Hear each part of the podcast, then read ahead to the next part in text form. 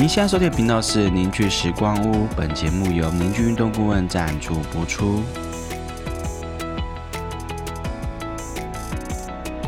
凝聚时光屋这个频道呢，是在跟大家聊健康、运动、人生的大小事。我是节目主持人舒峰，我是小刀，我是钟林。大家今天运动了吗？Hello，大家好，大家欢迎大家来到凝聚时光屋。我们今天邀请到一个。应该是我们录 podcast 以来最年轻的来宾吧，十八岁，十八岁，十八岁有有比十八岁年轻的吗？好像没有，目前没有。哇，你比他大十一岁，钟林，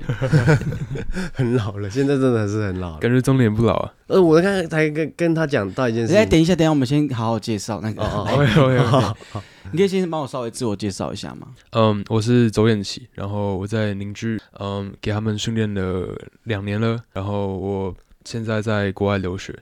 然后目前是念那边的 Year Thirteen，就是台湾的高三。然后今年十一月要毕业的。就是钟林会想要找他聊，因为钟林之前好像听说啦，听说就是你高中的时候也是有想要去国外留学的计划。我是有去游学过，然后我爸一直说，一直希望我可以，呃，应该说他有愿意让我出国念书的意愿，但我自己没有啊。对，他要帮我出钱，但我没有，我就觉得朋友都在台湾，所以就没有没有打算说要出国念书了，这样。刚刚听你谈说，你其实也是有做一些准备。应该说那时候是大学才想要出国念书，大学毕业之后想要考外面的研究所，最早是这样。但是后来没有，所以那时候有准备。可是高中的时候，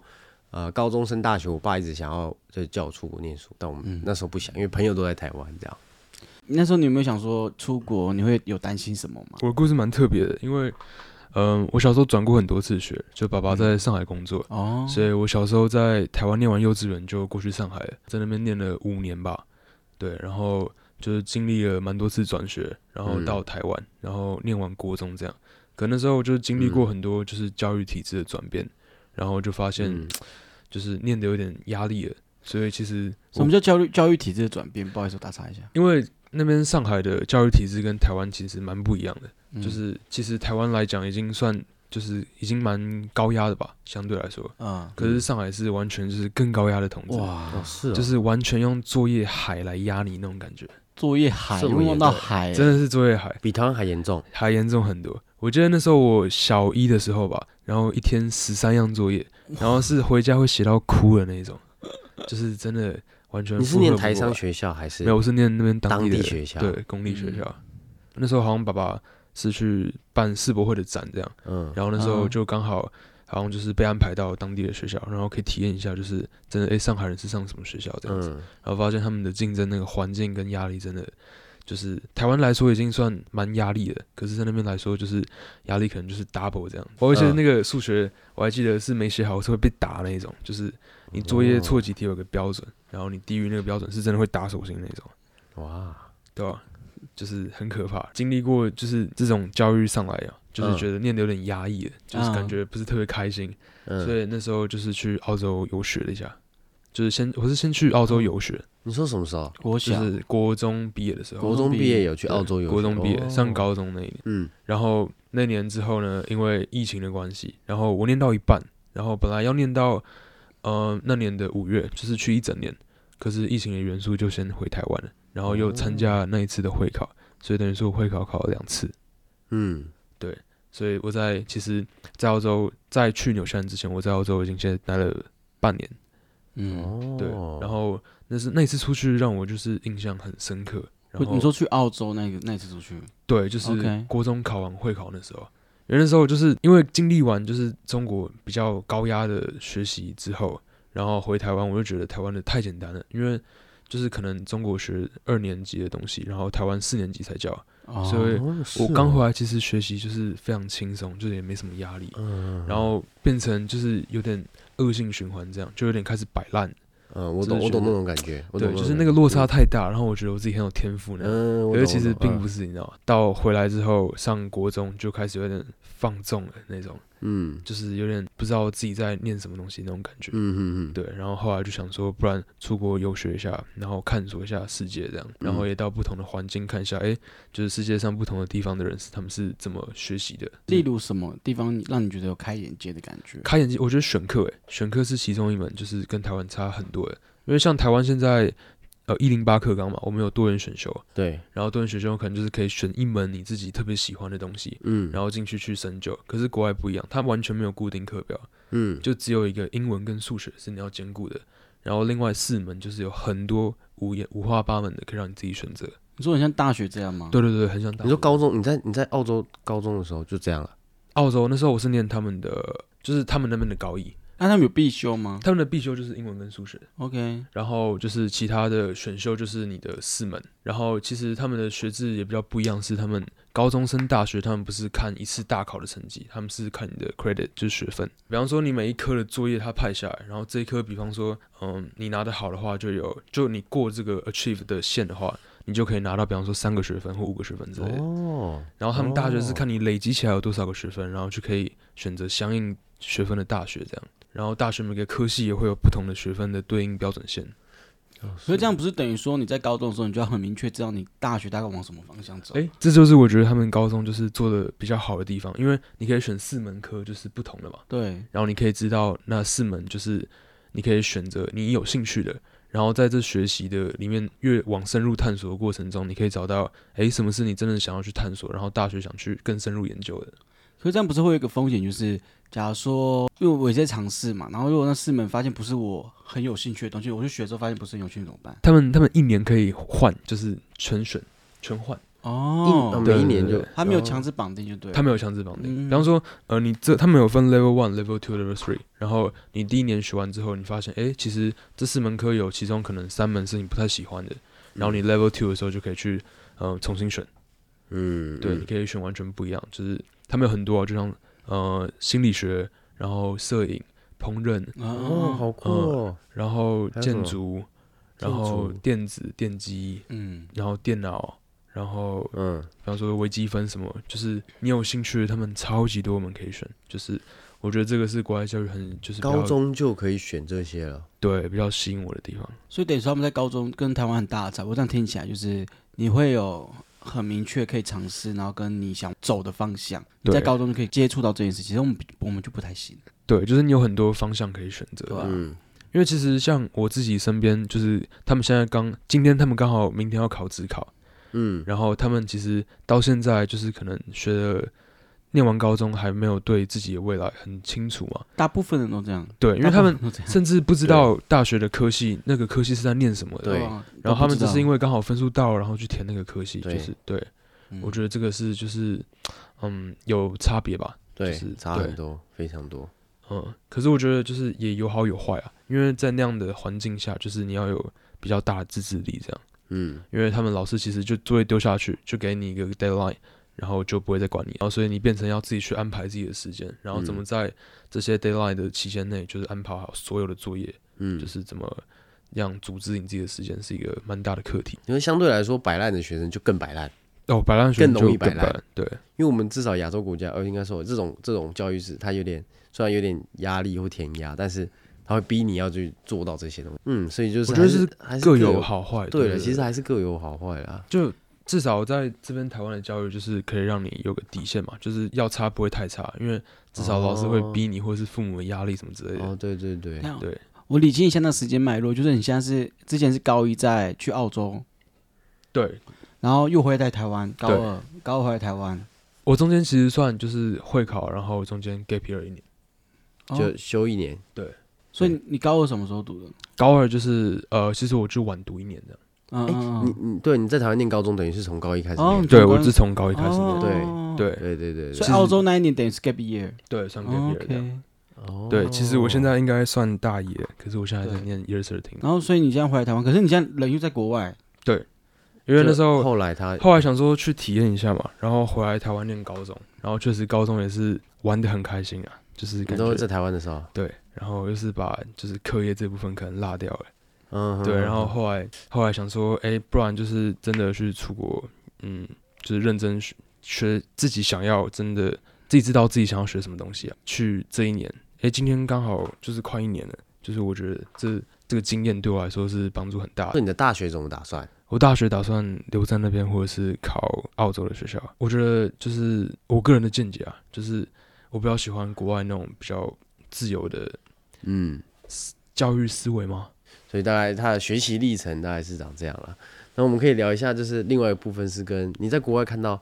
呃，运动这块也是蛮特别，也是我们上课，就是你你哎，出国两次回来，我们都在聊这块嘛，对不对？对对对，对你啊，好，你聊一下那边的运动风气好了。我这是让我就是印象最深刻，嗯，就是他们那边是真的是全民都在运动，就你看那时候我第一个住的 h o m e 然后家里出来走五十公尺就是一个很大很大的橄榄球场，然后还有足球场，然后就是每个周末或者是周六早上就有比赛。外面一定会有一大群人，就是可能是很小年纪的小孩子，然后就是跟爸爸妈妈就全家人一起带着去运动，就他们可能有比赛，去看橄榄球，去看橄榄他们的橄榄球比赛，就是全家出动的那种，嗯，就可以见识到就是他们当地人就是真的很在乎运动这件事情，嗯，对，感觉就是运动不是他们的一种追求健康的方式，反而是他们一种生活化的态度，这样，对，对，嗯，听你这样讲很，我我感觉到很激动，或者说啊。我们看到那会觉得哇，怎么会这样？可是，我觉得那绝对没有办法比你实际看到更更冲击，对，更震惊这样。对对对对对。可是我们小时候不是也会常常去国小打篮球啊、跑步啊，那也不算吗？呃，哦，那是文化，不是不一样。我觉得我们我们是小朋友，我们是小朋友，就是揪一揪，哎，打球啊，打球啊，然后这样。对对对对。他们不是，他们是从是爸爸妈妈带着小朋友去。运动跟比赛，看比赛或者什么，那是一个对，感觉就是认他们认真的，就是真的很真心全意的，就全家都投入在这项运动当中。对对对对对。对，那是每一个家庭，大部分大部分的家庭。对。对，以我们来说好了，我觉得像呃，我看到大部分我们爸爸妈妈那年纪，嗯，他们都没什么在运动，因为他们那个年代就是在拼念书很重要，拼呃。算念工作啦，我觉得工作，因为他们那就是对经济起飞时代，对经济起飞时代，他们愿意投入就有钱，对，嗯，就是所以大家都在拼，所以他们根本不懂什么是运动。可是像澳洲，他们可能他们在当地已经建立了好几年的好几十年、百年的文化，已经生根，对对，已经生根了。对，所以我觉得我们台湾才可能刚开始吧。像最近那个 P 加就哎还不错，会真的有看到爸爸妈妈带小朋友去看篮球赛，可是都还算少数。但就是从我觉得从我们这一代开始才可能。慢慢往这一块发展，嗯，但在国外真的就是像你听你这样讲，我觉得哇，真的是有点难想象。你不是还有讲到那个吗？就是去野场打篮球哦，他们野场的打篮球就是整个氛围就是非常好。嗯，然后他们有些人大部分其实室内比较多一点，室内打球，对，室外就是因为他们呃比较偏嘛，然后室外可能一个球场就是很郊外，然后没什么人。就可能打不太起来，所以就很多那种室内球馆，然后想打的人都会聚集在那边打。他们也有分时段这样，嗯，然后他们也有所谓的就是 pick up game，就是嗯，你去报名，然后你可以在那边打，就很像社会组的比赛，然后那个氛围就是很好。因为他们的那边的健身房跟球场蛮特别，他们是集合在一起的，他们会有一个很大的工厂，然后切成一半，一半是做球场，然后另外一半是做健身房。哎，甚至就是有时候球场走出来，你就会看到羊在旁边。那羊就是真的，那边野生动物很很丰富吗？哦，很丰富。对，就是可能就是我 homestay 家的后院，然后就是羊跟牛，超级酷。就是我那时候一开始去的时候，我就是跟我朋友，就是我们打完球嘛，然后回家的路上，然后就看到路边有牛跟羊，我觉得很惊讶，你知道吗？然后说哇塞，就是我憧憬印象中的纽西兰，就是羊跟牛啊，然后花花草草那种感觉。可是第一次看到眼睛的时候。就是第一次看到的时候还是很震惊那种感觉，嗯，然后我就说哇塞，羊哎牛哎，然后旁边那女朋友就感觉看很惯那种感觉，你是什么白痴，没见过世面是不是那种感觉？哎，这真的是就这是什么 culture shock，对对，culture shock，文化冲击那种感觉，对，真的这会会很很很大的冲击，确实。那你会觉得步调有差吗？哦，步调，我觉得其实他们嗯运动盛行的部分。呃的原因很大一部分也是跟步调有关系，嗯，因为像我在那边念高中的话，他们是三点二十就放学，哦，嗯，而且他们完全没有任何就是什么补习班啊，或是课后辅导之类的，好好，对，所以 这个这个三点二十之后时间你都要拿去自己运用了，然后像纽西兰就是可能天气比较好嘛，然后球场又很多，嗯，然后当然就是。还是会比较倾向于，因为天气真的很好，然后天空又很漂亮，你就会想要去外面运动。嗯，然后就是可能户外家里时间就相对比较少，所以放学的时候我们可能就是直接 冲去球场打球这样。嗯，然后就是布料就是很休闲很球，然后可能打完球就跟朋友去钓个鱼，然后钓个鱼回去拿去 home stay 家烤，就是真的很休闲这样，就是这才是生活的感觉。可是你这样子，课业怎么办？哎，他们的课业就是让你就是自己安排时间啊，当然不就是一到五，可能就是两到三天是这样的，就是你可能还是要花周末或者是放学一到两天时间去认真念这个。嗯，我还是要平反一下，因为这样听起来好像太梦幻了。对对对，哎，那那我我们突然想到一个，你们那边有呃不要说书呆，就是有点像是说很认真念书的人，他下课都自己跑去念书的。有也有，也是会有吧？嗯，哦，所以还是有这样的人嘛。我觉得就是，其实世界各地都差不多，只是那个放大的比例不同而已。嗯哼哼，因为想说，在这样的环境，会不会都没有？呃，不能说没有在念书，只能说他上课的时候很认真上课，下课就大家都都做都在运动。上课很认真上课，大差不多。其实上课也不一定很多人都认真，就是还是要看自己啊。对，还是要看自己管不管得了自己。但我意思是说，就是还是有，还是有很多会自己主动去花很多时间念书的人，也很多。嗯。就是他们可能就是真的要考常春藤那些学校，哦，然后哎，其实我们有两个学习的系统，一个是 IB，然后一个是 NCEA，我们有两个系统可以选，自己选，自己选，嗯。嗯，对，然后 IB 就是比较偏美国、加拿大，然后世界就是比较顶尖学校那些地方，嗯，哦，所以你在高中学 IB 的话，就未来是希望可以出国念这些，对，就是除了纽西兰之外，在更海外的国家这样，对，哦，是哦，可是哎，是每一间学校都这样吗？呃，不一定啊，要看学校哦。因为我知道台湾有些学校，就是但是它就是那种贵族学校，也会有这种学程。比方说双语学校，他们就对对对，会有这种的，对对对，会有这种学程，IB 的课程这样。哦要看学校引进的系统是什么，然后大部分都是一个比较偏容易的，然后一个比较难的，就是 IB 部分。然后像 IB 的学生，就是里面基本都是很认真、很认真念书的，就比较不会出来运动这样。哦，是哦，对，还是还是还是还是有这样子的学生在。对对对，我想说，会不会像我们认呃，就都很都很聪明，然后都会念书，然后又都很会运动？哦，这个少部分，只只能说他们也不是都很会运动，他们是运动的文化很频繁，这样。哦，文化很很普及，很普及。可能我们晚上练球，然后练到八点九点的时候要回家嘛，然后可能公车就是一个小时一班。嗯，因为哦，你说你们在对我们在纽西兰那边的时候，嗯，然后可能练完球肚子饿的话，只有麦当劳可以吃，这就要夸奖一下台湾的 Seven Eleven，跟就是开到很多很晚，比方说盐酥鸡店什么，对，然后就每到那个时候。然后就是在等公车啊，然后又很冷，然后又下雨，可能要等半个小时，然后肚子很饿，我就会很想念台湾，然后那种 思乡之情就会从心里迸发出来，然后那种那种感觉，对对对，就台湾的便利性啦，这算是便利性，台湾算便利性，嗯，比较高一点，对。然后台湾的大学，当然我也真的很想体验看看，因为毕竟，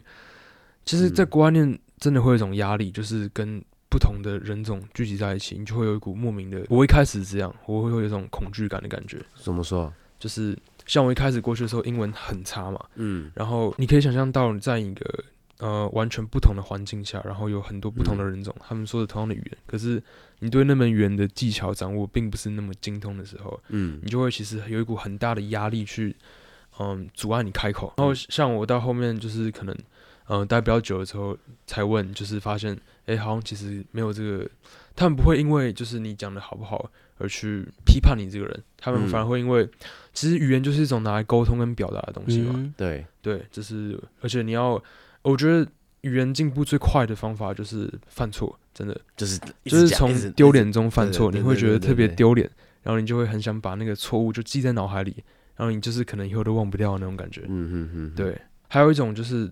可能真的 racist 就是 种族歧视吧？哦，还是会遇到，还是还是会有一点，就是，可是纽西兰已经算很好了，嗯，就是相对于其他国家来说，比较算友善的，嗯，对。可是有时候就是可能走在路上，然后会有那种飙开 JDN 那种飙车少年啊，嗯，然后摇下车窗，然后比中指，然后说 fuck you Asian 那种感觉，嗯嗯嗯，对，还是会有这种，还是会有啊，就是我觉得一切都是体验啊，因为毕竟世界上什么人都有嘛。对对吧？然后我遇过很夸张，就是之前我坐公车的时候，然后有一个华人的司机嘛，然后可能当地很多那种 local 的 Kiwi 小孩，然后他们就是 Kiwi 小孩是什么？哦，Kiwi 就是毛利人，就是当地纽西兰人的简称。哦，OK。然后我们都叫他小 Kiwi 这样。对，然后后面那群 Kiwi 小孩就跑上公车，然后对司机比比了中指，然后就直接跑下车去。然后那个司机好像也气不过他们吧，然后就跑下去继续追，去追他们。然后结果那个司机因为可能老了跑不动，你知道吗？然后结果又又跑回去继续开公车，然后准备开车的时候，那个小孩又跑回来，然后继续对他比中指，然后再跑走，超级夸张，只因为那个司机可能是一个华人什么之类的。然后重点是他们的爸爸也在旁边，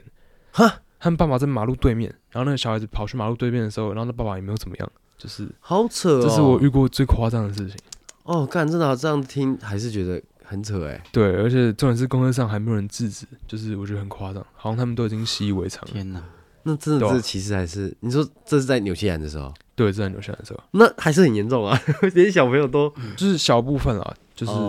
种族其实我觉得到哪里都会有啊，可是就是在于你要怎么去面对，跟怎么去适应这个，因为毕竟这个是一个比较不可避免的话题跟。会遇到的处境这样，嗯嗯嗯嗯。我想听看你出国的经历。呃，我那时候是高高一升高二的时候去美国西雅图，嗯，对，然后待在那边待一个月多，一个月多。然后我们那个算是去那边念他们的，因为他有一间大学，然后他们就把暑假的时候嘛，他们就把他们的宿舍都清空，然后让国外的学生可以来他们。学校里面体验对体验他们学校的生活，跟上一些像原学校的课程，我们就去，然后就他就把你分级，嗯，分级你的英文程度在什么等级，这样分级之后就会一样，他就是会有可以选课。然后我们去的时候就真的是非常多国家，也是非常多国家的人，就是有台湾、中国，然后也有东南亚的国家，还有印度，好像有印度人。然后我我觉得也很奇怪，还有英国人来，嗯，对，反正就有各种国家的人在这边。上英文课，嗯，对，但是我们都是上英文课，都没有什么什么专业科目，这样很短，那一个月就是去上课，然后下课就是去他们的学餐，然后吃饭，认识一些一些人这样。但我们因为我们都是一群台湾人去嘛，所以其实我们还是比较多是自己台湾人，只只有到了中后段，可能过了两个礼拜之后，我们才开始跟那当哎那边的学生，哎，对，跟那边的人交流这样子，嗯。对，可是就还是都大部分都是去游学的人呐，